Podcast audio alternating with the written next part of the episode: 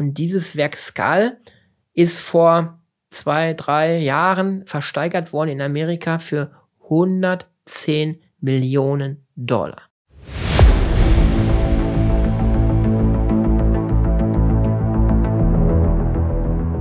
Lecker Kunst, leicht verständlich. Ein Podcast von und mit Michael Neute.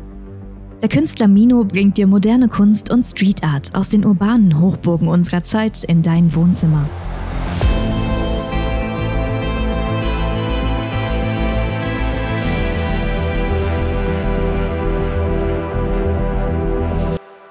Hallo und herzlich willkommen hier zu einer weiteren Folge des Mino Art Podcasts. Vor mir sitzt der Mino, ich bin Florian und ich führe euch heute ein wenig durch den Podcast. Heute geht es um Jean-Michel Basquiat, äh, bekannter Künstler und zum Teil dein, dein äh, Vorbild, Mentor. Ja, muss man eindeutig so sagen. Also ähm, Basquiat hat von Anfang an mich fasziniert. Nicht nur der Künstler, sondern die ganze Geschichte um ihn herum. Mhm. Genau, und darum soll es halt heute auch gehen. Wir gehen so ein bisschen äh, auf die Zeit ein, in der er gelebt hat, auf die Kunst, die er gemacht hat, besondere Werke, äh, sein ganzes Leben, ja, und dann schlussendlich auch sein Tod. Und natürlich deinen persönlichen Bezug zu ihm. ich würde sagen, wir fangen mal an mit, ähm, mit der Zeit, in der er gelebt hat. 1908, also er hat, er hat gelebt von 1960 bis 1988, so die 80er, 80er Jahre. Ähm, was war zu der Zeit? Ja, die 80er Jahre war ja mein Jahrzehnt auch, wo ich gerade zehn Jahre alt war. Und was war das für eine Zeit? Also der Ost, ich kann mich noch erinnern, Ost-West-Konflikt, der kochte so langsam wieder hoch. Mhm. Die Leute hatten Angst vor einer neuen Krankheit, so wie wir es heute kennen. Auch vor dem Coronavirus gab es damals den AIDS-Virus. Keiner wusste, woher kommt er, wohin geht er. Das wurde dann als pandemisch auch anerkannt. Und mhm. ähm, das war so die Zeit, die uns damals auch geprägt hat, ähm, von der Musik her kann ich mich noch nicht ganz so erinnern. Ähm, wir haben ja vorher nochmal nachgeschaut, beide. Ähm, genau, also es gab zum einen ähm, äh, Super Trooper von ABBA, hm, war sehr hm, bekannt. Hm, Kenne ich, ja. Äh, und von Pink Floyd The Wall. Ich denke, das wird, ja. wird auf jeden Fall jedem ein Begriff sein. Wenn nicht, dann äh, schaut's mal nach, hört's euch an. Ist ein sehr guter Song. Ähm, genau, und Deutschland war halt noch aufgeteilt, ne? In Ost und West. Genau, Deutschland war aufgeteilt. Alles war verhärtet äh, in den 80ern wieder. Und ähm, ja, die Leute ähm, hatten wahrscheinlich wieder Befürchtungen, dass es wieder in Richtung äh, ja noch mehr kriegerische Auseinandersetzungen gehen würde. Mhm. Im Afghanistan kann ich mich noch erinnern, sind auch äh, ähm, die UdSSR wieder einmarschiert. Mhm. Das war so die Zeit. Ne? Ja, ja. Also alle Menschen hatten so ein bisschen Angst, wollten vielleicht Frieden, ein bisschen ihre Ruhe haben nach dem ganzen, nach dem ganzen Chaos. Genau, und in der Zeit hat äh, Jean-Michel Basquiat gelebt. 1960 geboren. Ähm, kennst du seine Lebensgeschichte? Ja, die kenne ich natürlich. Ähm, ich habe viele Dokus gesehen. Er hat mich fasziniert, die Geschichte. Zeitgleich mit dem Einstieg bei, in meiner Kunst ähm, war er auch ein Antrieb, äh, äh die Kunst so intensiv zu machen. Ähm, wenn ich darf, würde ich erstmal so ein bisschen auf die Biografie von diesem jungen Mann eingehen und dann gehen wir mal vielleicht zu einzelnen Werken über. Gerne. Und zum Schluss würden wir so einen kompletten Bogen ziehen, was sein gesamtes Lebenswerk ausmacht. Auf ja. jeden Fall, bitte, bitte. Ja, 1960 geboren, der gute Jean Michel. Er war ein Kind von äh, Einwanderern, die aus, der Vater kam aus Haiti. Ähm, die Mutter weiß ich jetzt gar nicht genau. Er hatte Schwestern auch.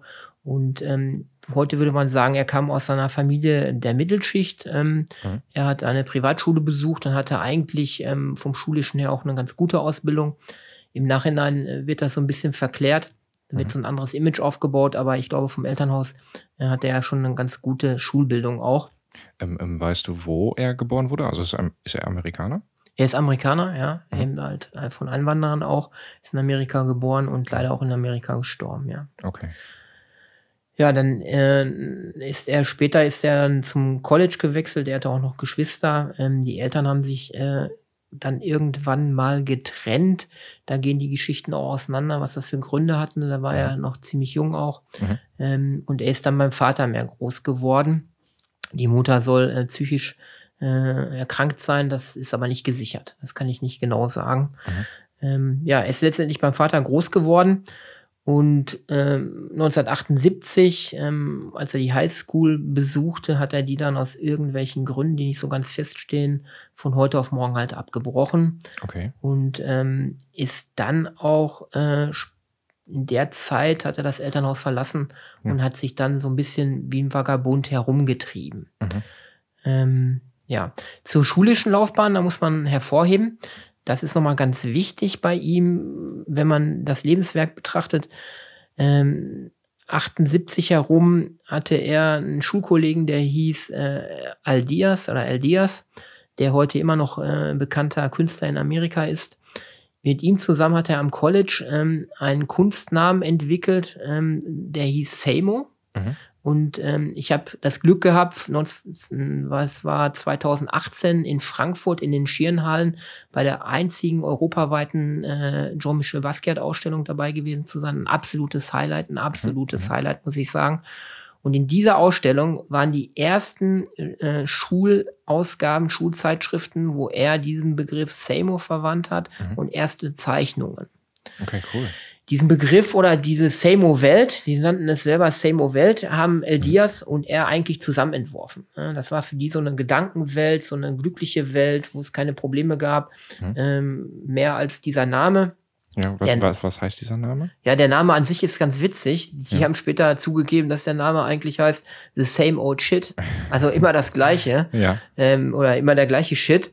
Und ähm, das Neue daran war, er hat nicht nur diese Buchstaben S-A-M-O gemacht und die später in ganz New York mit El Diaz zusammen an Hauswänden und überall getaggt, so nennt man es ja in der Graffiti-Szene, sondern er hat das erste Mal oben rechts einen kleinen Kreis gemacht und hat da so ein C oder ein R reingemacht für Registered. Mhm. Und das war in so einer Art Kunstszene, seinen Namen als äh, äh, Copyright äh, zu Ja. markieren, war völlig neu. Ne, das, das, das kannte auch keiner. War, war es denn äh, geschützt? Also- Nein, war es natürlich nicht. So. Aber heute würde man das machen. Ja. Mino Art ist auch geschützt und Mino auch, sage ich mal. Ja. Heute macht man das. Früher war das natürlich überhaupt nicht, aber das war ja das Außergewöhnliche. Okay, ja. Und die beiden haben sich wirklich auf den Weg gemacht und haben äh, an manchen Tagen bis zu 30 Tags in ganz New York, Soho, Hm. Joho, haben die äh, hinterlassen an Häuserwänden, an, an, an Gebäuden, an äh, äh, im Bereich von Ateliers, Hm. im Bereich von Museen und haben nicht nur Samo dahin geschrieben, sondern die haben immer kleine Aphorismen, kleine Sätze, Mhm. irgendwelche Aussagen daneben gemacht. Und nach einer Zeit, man kann sich vorstellen, wenn die jeden Tag 30 Mal die Stadt zugebombt haben, waren die überall präsent irgendwo. Mhm. Äh, wa, wa, was waren das denn für kleine Texte, die noch, noch dabei standen? Das waren äh, Aphorismen, das waren irgendwelche Wörter, irgendwelche äh, Gedankensätze, äh, die sie einfach an die Wand geschrieben haben. Und Mhm. das war nämlich der Schlüssel. Ganz New York fragte sich irgendwann, wer ist Samo? Mhm. Was schreibt dieser Samo? Was will der uns damit sagen? Wer ist das? Mhm. Ne? Und fragte sich über Wochen und Monate, wer Samo ist. Und wie es der Zufall dann will, ähm, war er mal auf einer Party eingeladen und im Rahmen dessen ähm, kam durch Zufall dann her heraus, dass er Samo ist. Und äh, das machte dann sofort die Runde, wer Samo ist. Ja. Und wenige Zeit später ähm, hatte er dann einen ersten Auftritt im damaligen amerikanischen Fernsehen in einer ganz äh, berühmten Show. Ich meine, äh, O'Brien Show hieß die damals. Mhm. Ähm, und da wurde er dann als der Künstler Samo von der Straße, der diese ganzen Sprüche hinterlassen hat, dargestellt. Obwohl es ist nicht richtig. Ne? Okay. El ja. Diaz war ja sein, äh, So, stimmt, ja. ja, sein Kumpane, sage ich mal, sein, äh, der das Ganze mitgestaltet hatte. Und da ging es auch dann äh, 1978, nein, 79 ging es dann in die Trennung. Er wollte das nicht mehr. Mhm. Äh, Samo genannt werden, der äh, Basquiat. Und ähm, dem Aldias war das gar nicht so recht. Aber dem muss man auch mitbenennen, wenn man von diesem Begriff Samo, ne, diesen, diesen Ur Urknall spricht, muss man Mhm. El Diaz auch auf jeden Fall erwähnen. Mhm. Ja, das war 1979, ähm, als er dann als die Ikone von Samo da irgendwo so medial dann auch aufgebaut wurde. Mhm. Ähm, Das hat dann wahrscheinlich auch den weiteren Lebens, äh, Lebensablauf geprägt. Ne? ja, zumindest wurde dann, wurde die Öffentlichkeit auf ihn aufmerksam. Ja. Und in dem Moment, ich sage immer, Jean-Michel Basquiat ist äh, ein, ein Meister der äh, Storytelling. Mhm. Weil er hat einen Mythos aufgebaut, als ob er von der Straße weg, ähm, vom Ghetto weg äh, in diese äh, Kunstszene hineinkommen äh, möchte. Richtig ist ja, dass er aus, eigentlich aus dem bürgerlichen mittleren Schicht äh, entspringt. Mhm. Aber er hat auch, seitdem er dann zu Hause äh, ähm, weggegangen ist, hat er wirklich auch auf der Straße gelebt. Er mhm. hat bei Freunden übernachtet, in irgendwelchen Buden übernachtet, teilweise auch in Abrisshäusern übernachtet, auf der Straße gelebt.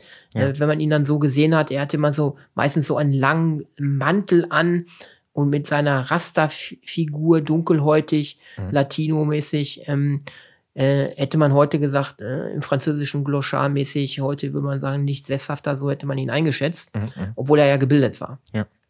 Seine Mutter war äh, äh, künstlerisch angehaucht mhm. und ist sehr früh schon mit ihm auch in Museen gegangen, wo er acht, neun Jahre lang alt war. Mhm. Und da hat sie ihn auch viele Picasso-Bilder gezeigt, Matisse-Bilder und das hat ihn auch geprägt irgendwo. Mhm. mhm. Das merkt man später in seiner Kunst und das hat er auch immer wieder gesagt, dass dieser große Künstler Picasso ihn als Kind schon geprägt hat. Ja. Wenn wir jetzt wieder zurückkommen zum Jahr 1979, wo wir stehen geblieben sind und dieser Bruch war er wollte mit diesem Namen Seymour brechen. Er erkannte schnell, jetzt ist meine Chance, äh, irgendwo in die Kunstszene hineinzukommen mhm. und hat dann überall an den Straßen äh, getaggt, Seymour is dead. Ja, also Seymour ja. ist gestorben, Seymour gibt es nicht mehr, Seymour is dead.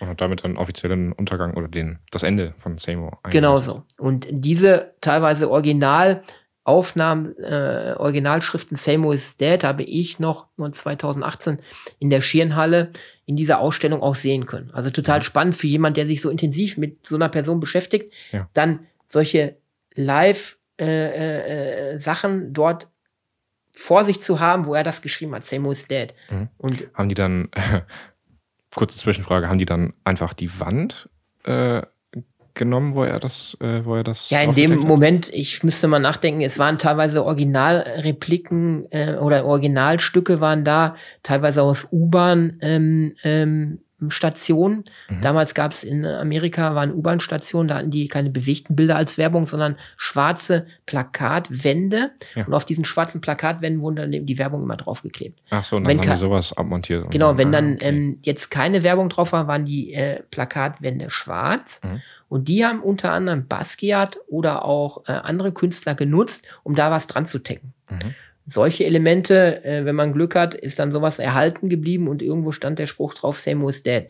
Okay. In dem Fall waren da original äh, Fotos, die nicht äh, unwesentlich äh, weniger spannender waren, mhm. wo er an welchen Hauswänden, Hauswänden das dran getaggt hat. Okay, ja. Also sehr spannend. Das war da so um 1979, wo er dann gesagt hat, so Seymour is dead, Seymour mhm. gibt's nicht mehr und mhm. jetzt, ich möchte wirklich als Künstler, als mit meinem Namen Jean-Michel Basquiat anerkannt sein. Mhm. Ja, wie ging es weiter mit ihm? Ähm, er hatte dann eine Zeit ja wirklich auf der Straße gelebt und ähm, das ist auch der Mythos, der ihn so ein bisschen umgibt, ne? dieser Straßenkünstler von der Straße weg. Mhm. Was, von der Straße zur Berühmtheit? Ja, genau. Der ist ja, da werden wir später zu ihm kommen, äh, wie berühmt er geworden ist. Mhm. Ähm, was mich an der Geschichte so fasziniert hat, ähm, dass er als kleiner Junge mit der Kunst in Berührung kam. Mhm seine Eltern jetzt äh, kein, selber keine Maler waren. Mhm. Aber ihm das gezeigt. Aber ihm diesen Weg eröffnet haben mhm. und ein künstlerisches Potenzial in ihm gesteckt haben muss. Sonst wäre er nie so weit gekommen. Ja. Und er aber nie eine Kunstakademie besucht hat, nie irgendwo eine äh, Universität besucht hat, mhm. sondern ja, ähm, ja von sich heraus Kunst erschaffen hat. Und das ist ja auch meine Parole, dass ich sage, wenn du vom Gott geküsst bist und ein Talent hast, mhm. und da musst du nicht studiert haben, du musst keinen akademischen Titel haben in dem, im Kunstbereich. Natürlich ist das vielfach vom, zum Vorteil. Klar. Aber ähm, wenn man einmal das Talent hat und fleißig obendrein ist, weil Talent allein wird nicht ausreichen, dann kann man es auch schaffen bis ähm, ja, zum, zum großen Künstler. Genau, so ein bisschen Self-Made Man quasi ja, ähm, er hatte dann, als er auf der Straße lebte, einen, ähm, ja, einen magischen Moment, sage ich mal, mhm. was das Leben halt beeinflusst und völlig in eine Richtung lenkt. Ähm, es gibt Aussagen, empirische Untersuchungen, die ich letztens äh, gelesen habe, dass jeder Mensch ungefähr 20 magische Momente im Leben hat. Mhm. Die erfolgreichen, äh, wie Tesla, wie andere äh, erfolgreiche äh, Menschen, die nutzen von diesen 20 Möglichkeiten im Leben, die sie einmal bekommen, vielleicht 10. Mhm. Mhm. Die nicht erfolgreichen nutzen gar keine. Mhm. Die Kunst ist, diese Momente, diese Scheidewege zu erkennen und, und dann auch und zu nutzen und zu beschreiben. Ja. Was war sein Scheideweg? Er bewegt sich auf den Straßen von New York und hatte mit einer Freundin zusammen, ähm, hatte er, äh, ich meine, die hieß Susan Mallock, hatte er ähm, kleine Karten, Ansichtskarten, äh, äh so eine Mix Media, wo, wo ja ähm, Zeichnungen drauf waren, wo Wörter drauf waren. Man sieht es da im Hintergrund, wenn du dich umdrehst. Ich habe so eine mal nachgemalt. Ähm, solche Mixed-Media-Arbeiten in kleinen Kartenformat haben die auf der Straße verkauft und sich damit über Wasser gehalten, sage ich mal. Mhm. Die haben am Tag bis zu 15 Dollar damit verdient, was für die zu der Zeit ähm, den, äh, das Überleben äh, gesichert hatte. Ja, ja. Und er geht mit ihr über die New Yorker Straßen und guckt rechts in ein, durch ein Schaufenster in ein berühmtes Restaurant und wen sieht er da? Und er kennt ihn sofort. Andy Warhol mit Bischofsberger. Mhm. Bruno Bischofsberger war der damalige Galerist von Andy Warhol. Mhm. Die sitzen dort beim Essen, unterhalten sich. Er sieht das und was macht er? Geht hin und verkauft ihn eins. Er ergreift die Chance. Ja. Und ich sag mal, 99 Menschen würden dran vorbeigehen, vielleicht durchs Schaufenster einmal länger da hingucken und äh, diese beiden bewundern. Mhm.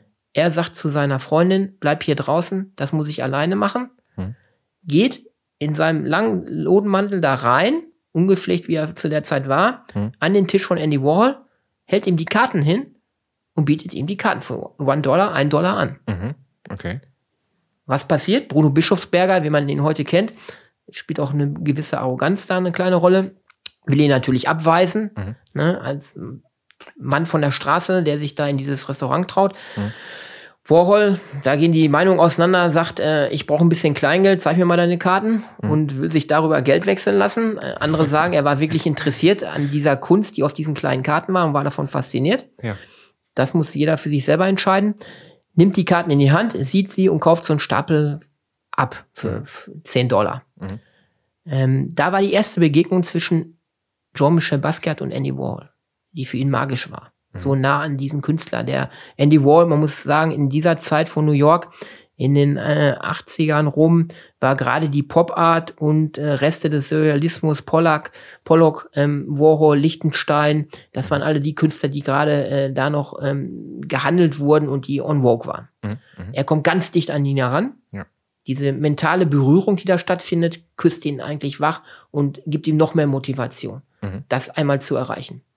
Wall kauft diese Karten auf und das Schöne für mich war, ich kannte diese Geschichten um diese Karten herum und diese Karte, die du da im Hintergrund siehst, die ich ja irgendwo nachempfunden habe, die habe ich im Original, im Original in einer Vitrine in der Ausstellung in Frankfurt gesehen.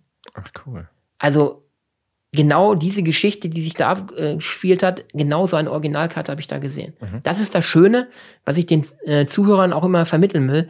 Geht man in eine Ausstellung, man kommt so dicht an Geschichte heran, dass man sie fast berühren kann. Mhm. Dichter kommt man nirgends an die Vergangenheit, an die Geschichte heran.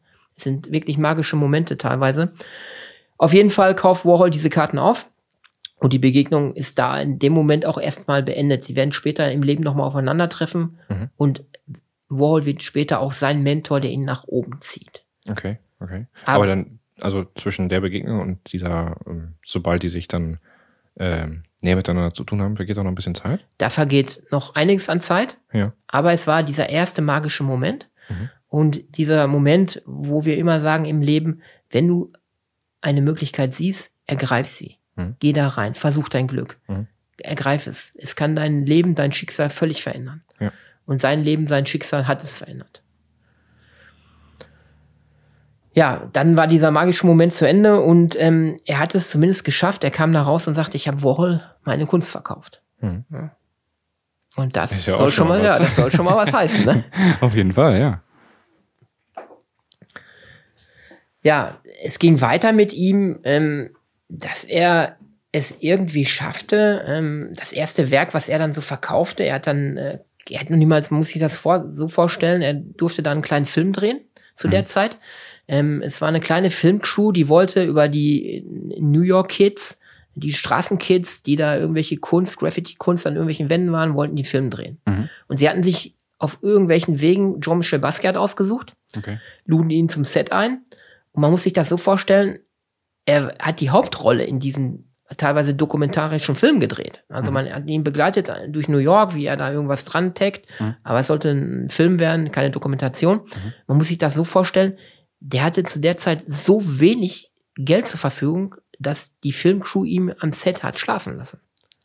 Der hat da gepennt, die sind morgens gekommen, die haben ihm Kaffee mitgebracht, mhm. vielleicht ein bisschen was zu essen. Er hat sich frisch gemacht und dann hat man mit ihm den ganzen Tag gedreht. Mhm. Er hatte kein Geld, irgendwie äh, irgendwas äh, sich zu leisten, dass er irgendwo schlafen konnte. Mhm. Er hätte kein Geld für irgendwelche Leinwände, kein Geld für irgendwelche Bilder, für irgendwelche äh, äh Materialien, Farben. Materialien, Eddingstifte oder irgendwie so. Mhm. Das haben die mit zum Set hingebracht, dass er überhaupt was hatte, wo er was dran taggen konnte. Mhm. Das muss man sich vorstellen. Also er hat mhm. von nichts gelebt und hat aus nichts was riesengroßes aufgebaut. Mhm. Das ist unheimlich spannend bei ihm. Man hat diesen Film über ihn gedreht. Der ist heute auch noch in den Mediatheken zu sehen ganz spannender Film, weil da sieht man ihn live dann auch, wie er durch die Straßen von New York geht und diese ganze Geschichte um diese, dieses Gefühl der New York Kids, die ja äh, U-Bahn vollgesprüht haben, die getaggt haben, diese ganze Bewegung, die dahinter steht. Mhm. Und ähm, ja, zu der Zeit hat er diesen Film gedreht und dann ist es ihm gelungen, ähm, sein erstes Werk zu verkaufen für 200 Dollar. Mhm. Und da hat er sich gefühlt. Muss ja für ihn ein Riesenbetrag sein. Genau. Ähm, die Freundin, die damalige Freundin von ihm, ähm, das war, glaube ich, Susan Mallock. Ähm, und ich, wie ich gerade schon sagte, das war Susan Mallock, die heute Psychologin ist oder in diesem Bereich arbeitet. Mhm. Da gibt es noch Interviews mit ihm, die sehr, sehr lange mit ihm zusammen war.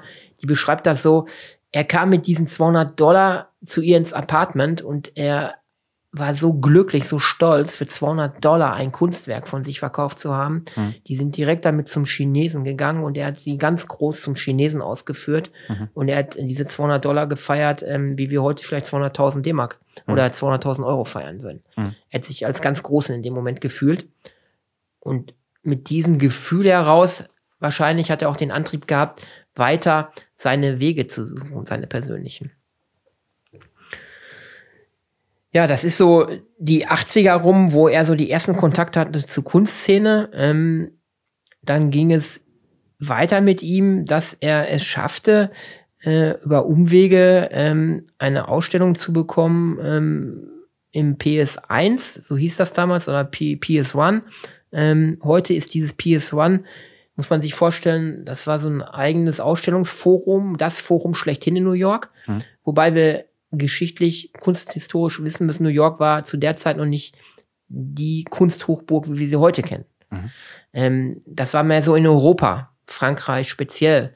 Ähm, New York wurde später erst dann in den Folgejahren zur Kunsthochburg. Mhm, mhm. ähm, und PS1 oder PS1 ist heute ein Teil äh, des äh, Modern Museum in New York, ne? Mhm. mhm. Modern Art Museum. Mhm. Das ist so integriert worden, nachher aufgekauft worden.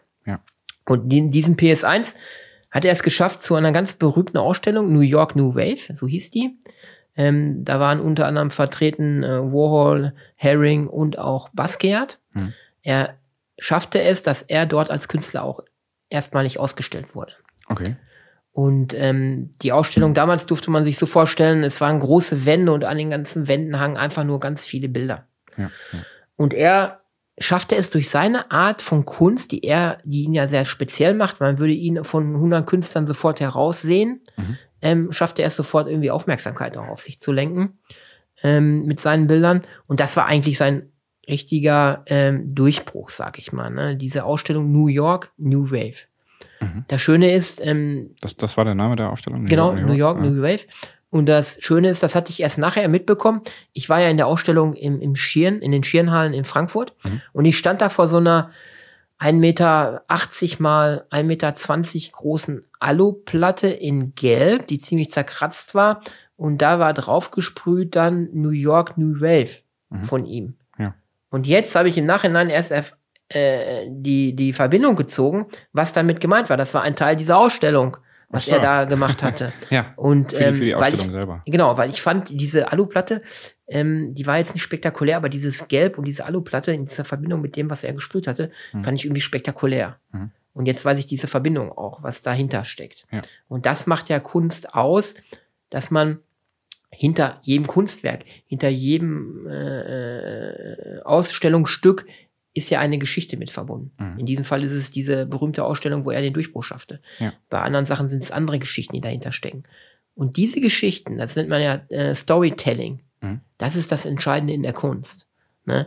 Es, viele Menschen gehen in Ausstellungen, gehen da ohne Audioguide durch, gehen wieder raus und sagen, ja, war toll, aber pff, sagt mir alles nichts. Mhm.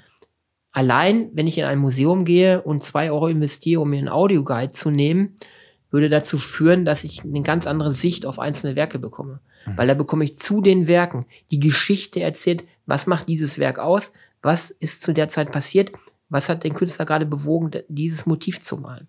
Das ist ein ganz anderer Eindruck, kann ich nur zu empfehlen. Mein Top-Tipp hier, ich will ja auch immer wieder, dass die Zuhörer Tipps bekommen. Mhm. Wer es noch nicht weiß, wenn ihr in Ausstellungen geht und es werden Audioguides angeboten, die kosten meistens zwei bis drei Euro Ausleihgebühr. Mhm. Nutzt bitte Audioguides. An jedem Bild, an jedem Werk sind unten Nummern, die tippt man dort ein und hört dann speziell zu dem Bild, ähm, was sich der Künstler gedacht hat, die Geschichte dazu und bekommt ganz andere Eindrücke. Top-Tipp des Tages. Ja, Top-Tipp, ist ganz umsonst. Äh, wo du gerade schon von Besonderheiten und, äh, und Geschichte dahinter sprichst. Ähm, Jean-Michel Jean -Michel Basquiat hat ja immer besondere Zeichen oder Hieroglyphen in seinen Gemälden verwendet. Ja, da würden wir jetzt schon zum Inhaltlichen gehen. Ähm, es ist so, dass Jean-Michel Basquiat oder die Kunst macht aus, dass er der erste Künstler war, der Schriften, Zeichen, Hieroglyphen in seine Kunstwerke mit eingebaut hat. Es ist versteckt mit eingebaut hat. ja auch offen. Also es gibt manche Kunstwerke, da würdest du denken, ähm, du liest einen Fließtext. Ja, O- äh, und dann sind da Zeichen zwischen, wo du denkst, das ist jetzt eine elektronische Bauzeichnung. Mhm. Und ähm, auch damit habe ich mich mal beschäftigt. Ähm, es gibt ein Buch über ähm, ja, Zeichen alter Kulturen und äh, daraus, aus diesem Buch, hat er Zeichen auch übernommen und hat die eingebaut. Mhm. Und er hat auch immer mit Text gearbeitet. Ja, also das Besondere bei ihm ist, dass er Text und Kunst miteinander verbindet und Textbotschaften in seine Kunst einfließen lässt, Mhm. so dass es ein Gesamtkunstwerk wird. Ja. Böse Zungen sagen, es ist einfache Kunst, es ist Kindergartenkunst ähm, vom, von der Technik her. Andere, die Gegenmeinung sagt, es ist eine äh, ähm, Kunst, die etwas Besonderes ist, die das erstmals hier äh, Textform mit in die Kunst einarbeitet und Botschaften vor allen Dingen.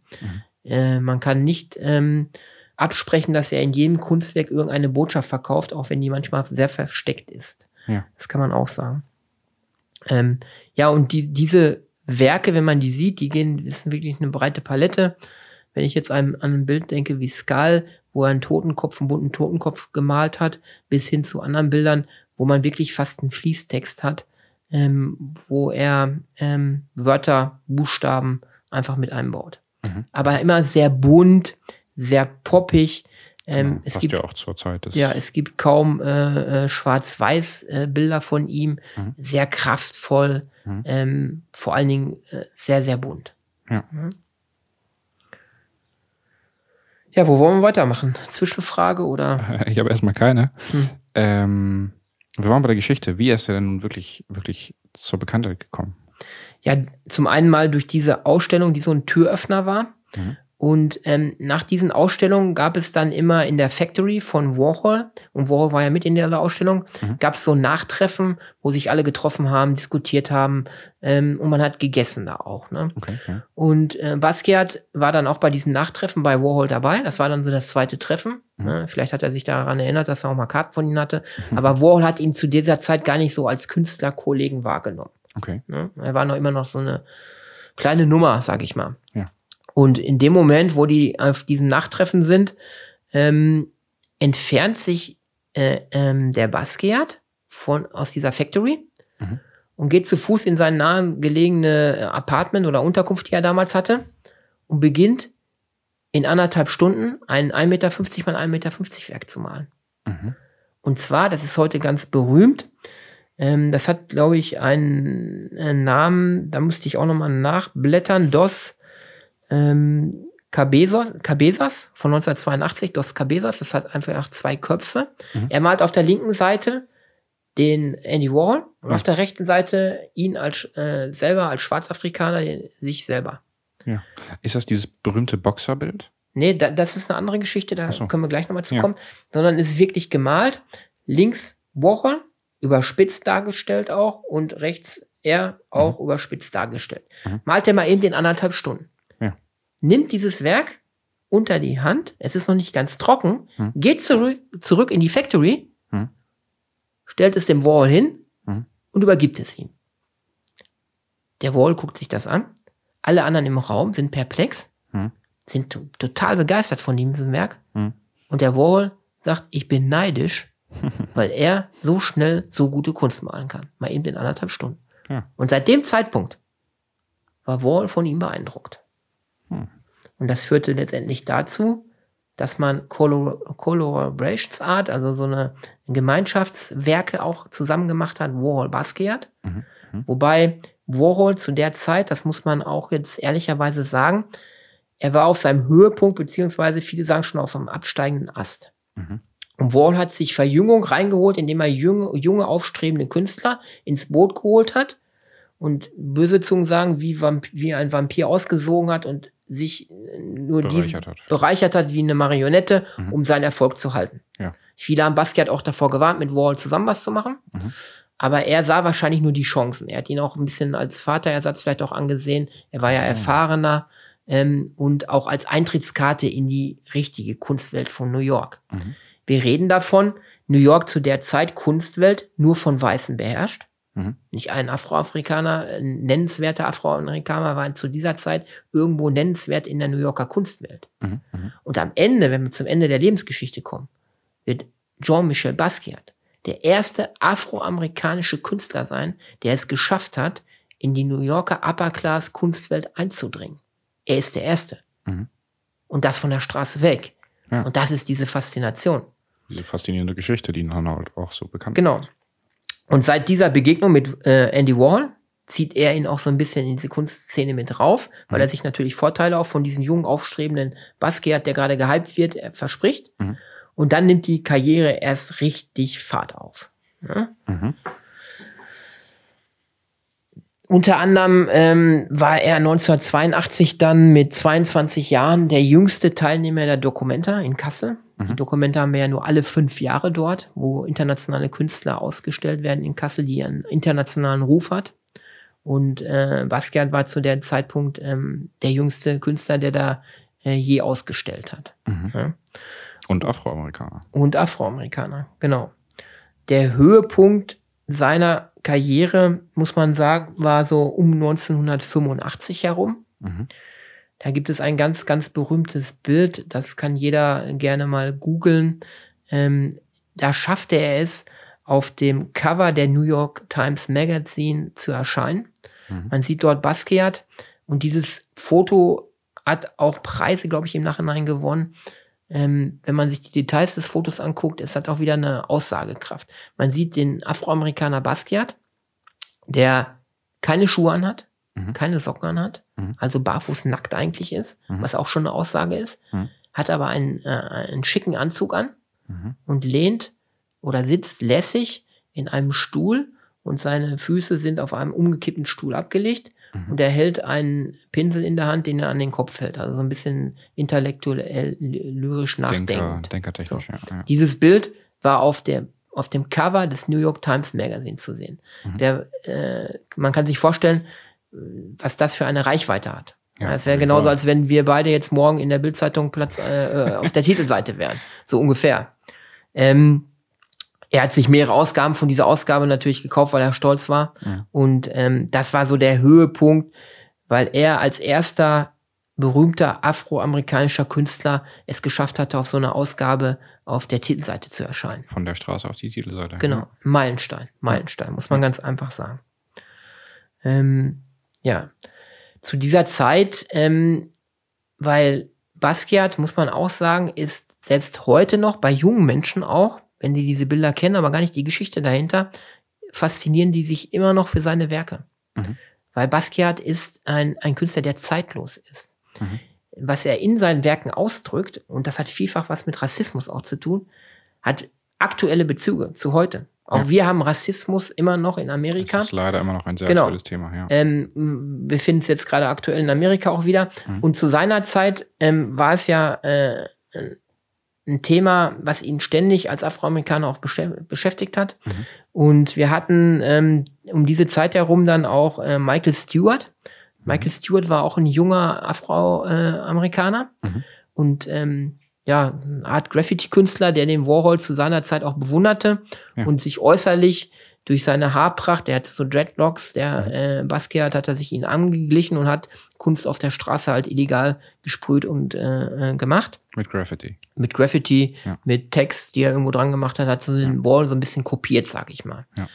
Ähm, und dieser Michael Stewart ist halt ähm, bei einer dieser Aktionen äh, von der Polizei ertappt worden mhm. und ist zu dieser Zeit zu Tode geprügelt worden. Hui.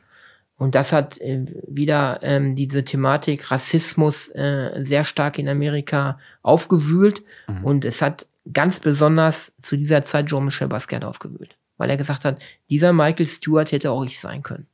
Und das findet man dann in der Nachfolgezeit in seinen Werken wieder. Weil danach findet man viele Werke, wo er Köpfe, Totenköpfe malt. Ja. Und immer Ein wieder. Ganz, ganz bekanntes Pferd ist, ist äh, The Skull oder Skull? Skull, Skull. Skull, ja. Skull unter anderem auch diesen Skull hat er auch, glaube ich, um diese Zeit herum gemalt. Mhm. Das ist ein Werk, wo er einen ganz, ganz, ich glaube, 1,50 Meter mal 1,50 Meter erstmal von den Vorstellungen her. Mhm. Und dann sehen wir wirklich nur einen Totenkopf. Mhm. Aber ganz bunt. Jedes Element in diesem Totenkopf ist bunt. Mhm. Das ist eine Mixed-Media-Sache. Äh, das heißt, er hat mit Acrylfarben, glaube ich, gearbeitet, mit Ölkreiden gearbeitet. Mhm. Ähm, und dieses Werk Skull nur mal sehen, wo letztendlich seine Karriere, seine künstlerische Karriere endet. Ähm, das hat er leider nicht mehr miterlebt, dazu kommen wir nachher noch. Mhm. Ist vor zwei, drei Jahren versteigert worden in Amerika für 110 Millionen Dollar. Ich wiederhole. Gewaltige Summe Geld. 110 Millionen Dollar. Ja. Einer der bestbezahltesten amerikanischen Künstler weltweit. Postmortem. Genau. Ja. Ich meine, dieses Werk ist ersteigert worden äh, in den asiatischen Bereich, mhm. aber von, äh, ich bin mir nicht ganz sicher, aber ich meine von jemandem, der ähm, auch sichergestellt hat, dass es der Öffentlichkeit weiter zur Verfügung gestellt wird, also irgendwo okay. ausgestellt. Ja. Weil es gibt natürlich auch geheime Ankäufer von solchen Werken, die die Werke dann unter Verschluss behalten und dann ist mhm. es für die Öffentlichkeit nie wieder zu sehen. Was das sehr schade wäre. Ja, ja, das wäre total schade. Aber dieses Werk müsste irgendwo dann noch später zu sehen sein. Mhm. Aber ich wiederhole, Postmortem, er hat es nicht erlebt, aber 110 Millionen Dollar. Ja, so, so, Menge Geld. Ja, so weit ist seine Karriere gegangen, wenn er das heute mitbekommen würde. Ähm, ich weiß nicht, ob es auch so weit mit ihm gegangen wäre letztendlich, aber ähm, er ist wirklich einer herausragenden Künstler in Amerika. Ja. Ja, kommen wir mal zu, zu dem Ende seiner Kunst und damit auch zu seinem Tod. Ähm, verstorben 1988 äh, sehr tragisch und sehr traurig. Und zwar verstorben durch eine Überdosis. Ja, die Sucht, äh, ständiger Begleiter, ne? Ja, es war wohl irgendwann an irgendeinem Punkt, war das ein Begleiter von ihm. Ähm, Warhol und Basquiat hatten eine besondere Beziehung auch. Mhm. Und das Besondere war auch, dass Warhol überhaupt nicht irgendwie in Richtung Drogen irgendwie abhängig war. Mhm. Zumindest wird es nach außen hin auch immer so dargestellt. Und Wall hat, glaube ich, auf ihn auch ein bisschen einen positiven Einfluss dahingehend gehabt. Mhm. Zu dieser Zeit ging es bei ihm auch noch mit dem Drogenkonsum.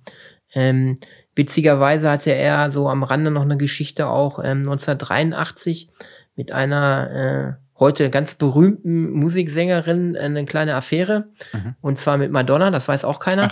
ja, das äh, okay. habe ich auch so in seiner Biografie dann erfahren. Ja. Madonna war dort äh, äh, noch unbedeutend. Sie hatte gerade den ersten Song Like a Virgin rausgebracht ja. und auch war auf einer Party von ihm.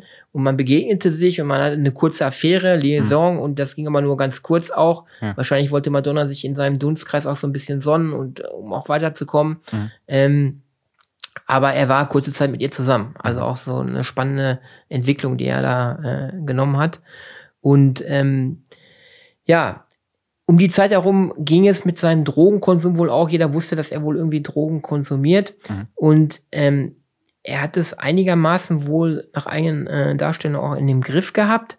Aber dann kam halt 1987 der Tod von Andy Warhol. Ja, und wir tragischer Einschnitt. Für, ja, genau. und wir Leben. hatten ähm, in einer der letzten Ausgaben, da haben wir so ein Sonderspecial gemacht zur Ausstellung Andy Warhol. Mhm. Da hatten wir, dass er zum einen einen Anschlag hatte, daran ist er ja nicht gestorben. Ja. Und viel, viel später, 87, ist er an einer normalen Gallenblasenoperation letztendlich verstorben. Das kam plötzlich. Ja. Und ähm, der damalige ähm, Galerist von Andy Wall ähm, traf den Basquiat durch Zufall dann auf den New Yorker Straßen und überbrachte ihn ganz frisch die Nachricht, dass Andy Wall gestorben ist. Und danach war er wie vom Kopf gestoßen. Das hat ihn so getroffen, mhm. dass sein Mentor, sein Vater da genau, plötzlich seine, verstorben ist. Seine Vaterfigur, ja. Genau. Ja. Er hat Freunden dann direkt im Anschluss erzählt, darüber komme ich nie hinweg, dass mhm. Andy jetzt gestorben ist. Mhm. Scafasi war, glaube ich, ähm, der damalige ähm, äh, Galerist von Warhol, mhm. später auch von ihm der Galerist. Mhm. Und seit dieser Zeit 87 äh, hat er sich dann noch tiefer in diesen Drogensumpf reingeschmissen. Also ja. er ist dann auf harte Drogen, Heroin, Crack, alles was da war, mhm. hat teilweise unter Drogenkonsum seine Werke wahrscheinlich auch äh, ähm, gefertigt. Ähm, und leider ist er dann an einer Überdosis äh, am 12. August 1988 ist er dann verstorben. Also ein ganz tragisches Jahren. Ende. Ja. Und auch dazu gibt es eine ganz spannende Geschichte. Ähm, es gibt die letzten Werke, die entstanden sind.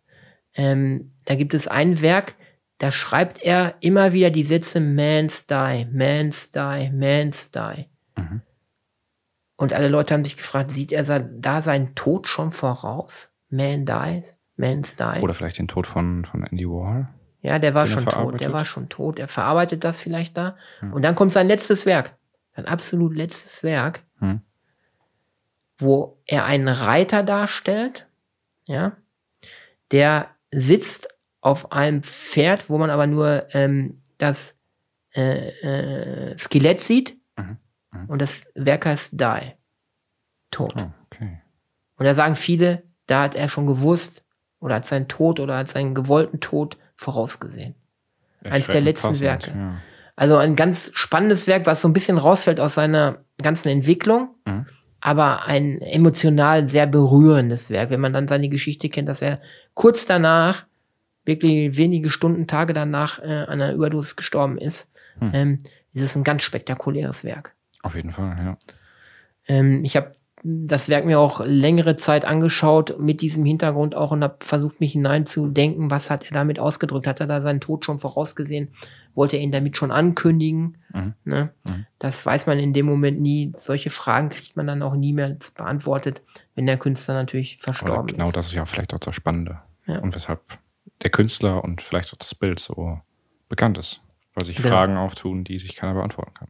Fragen, die offen bleiben, Fragen, die sich keiner beantworten kann letztendlich beginnt dann erst, wie es oftmals in der Kunst ist, mit dem Tod, der absolute Hype dann um ihn, mhm. weil es ist so ein James Dean-Effekt, jemand, der in so jungen Jahren dann verstirbt, ne, auf dem Höhepunkt vielleicht seiner künstlerischen Karriere. Tragisch verstirbt, ja. Tragisch verstirbt, wo er gerade schon angekommen war in der New Yorker Kunstszene mit unheimlichen Werten, wo seine Kunstwerke gehandelt worden sind, entsteht dann der Effekt, ähm, ja, dass man sich auf seine Kunstwerke Tage danach nach seinem Tod äh, gerissen hat um diese Kunstwerke. Mhm. Weil jeder wusste, in dem Moment, wo er stirbt, werden die ein Vielfaches wert sein. Ja. Man hat sämtliche Restbestände, die man irgendwo bekommen konnte, irgendwie angefangene Werke, alles, was man noch auftreiben konnte, wo hatte man gejagt und aufgekauft. Ja, wahrscheinlich ja. auch Skizzenzeichnungen, alles Mögliche. Alles Mögliche.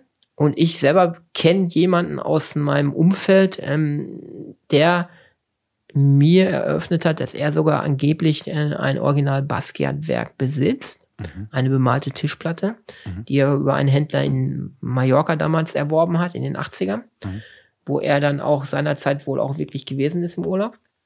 Die Echtheit kann ich nicht beurteilen, das mhm. müssten andere machen. Mhm. Aber Basquiat war unheimlich äh, produktiv. Er hat tausende, in der kurzen Zeit, das waren Jahre, hat er tausende von Werken geschaffen. Mhm. Und die werden heute weltweit gehandelt zu Preisen, ähm, die wir beide nicht aufbringen können. und ähm, er ist äh, einer der herausragendsten US-amerikanischen Künstler. Mhm. Seine Kunst ist besonders, die muss man mögen. Aber seine Geschichte ist für mich faszinierend gewesen und Antrieb, auch als Nicht-Akademiker, als Nicht-Kunststudent, äh, als nicht äh, jemand, der einen Abschluss gemacht hat in Kunst, mhm. sondern der Kunst in sich trägt, der das Händchen dafür hat, der das Talent geerbt hat, ähm, es auch zu schaffen, in einer gewissen Qualität Kunst ähm, zu erschaffen und auch in die Kunstszene einzubrechen. Mhm. Wenn er es geschafft hat, können es andere auch. Ja, das sind sehr schöne abschließende Worte, würde ich sagen. Oder hast du noch etwas hinzuzufügen? Ja, wer sich noch näher mit der Geschichte von Jean-Michel Basquiat beschäftigen möchte, ähm, es gibt äh, schöne Dokus darüber, ähm, die man in den Mediatheken findet. Mhm. Auch aus der Zeit nochmal aus den 80ern, Graffiti, Skateboard, äh, die ganze Hip-Hop-Szene kommt auf. Ähm, es gibt auch ein Buch. Ähm, genau, das Buch haben wir auch hier ja, vor uns liegen. Genau, äh, das, das, heißt Basquiat. Genau, aus dem, welchen Verlag ist es, können wir auch nochmal nennen. Ich würde sagen Taschen. Ja, Taschen, genau. Gib genau. mir mal eben drüber. Ja, wir haben den Taschenverlag. Das sind immer ganz tolle Bücher, die ganz wenig kosten. Ähm, unglaublich.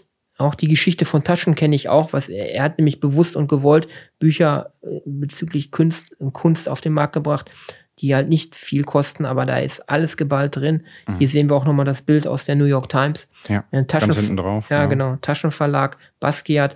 Da erfährt man alles mit Originalbildern äh, auch zu dieser Zeit und es kostet, glaube ich, nur 9,90 Euro. Ja. Also ganz tolles Geschenk auch für jemanden, der sich da interessiert. Jetzt machen wir ein bisschen Schleichwerbung. Wir bekommen nichts von Taschen. Wir, äh, die planen, Zweit, zweiter Top ja, genau, des Tages. Die, die, planen auch noch nicht ein Buch über mich. Vielleicht kommt das noch. Hallo, ich, äh, falls Herr Taschen hier mithören sollte, der Taschenverlag, ich bin auch Künstler, ähm, ist auch ein spannendes Buch. Genau, melden Sie sich äh, auf www.mino-art.de. Genau. Genau, das soll es gewesen sein von unserem Podcast. Äh, wenn ihr weitere Infos haben möchtet, Gemälde, Informationen über Mino, dann, wie schon gesagt, schaut vorbei www.mino-art.de. Äh, und ich würde sagen, wir sehen uns, hören uns in zwei Wochen wieder. Gerne. Ja, Bis dahin. Ich freue mich. Tschüss. Das war Lecker Kunst, leicht verständlich. Ein Podcast von und mit Mino. Du kennst Menschen, die sich auch für die Kunst interessieren könnten?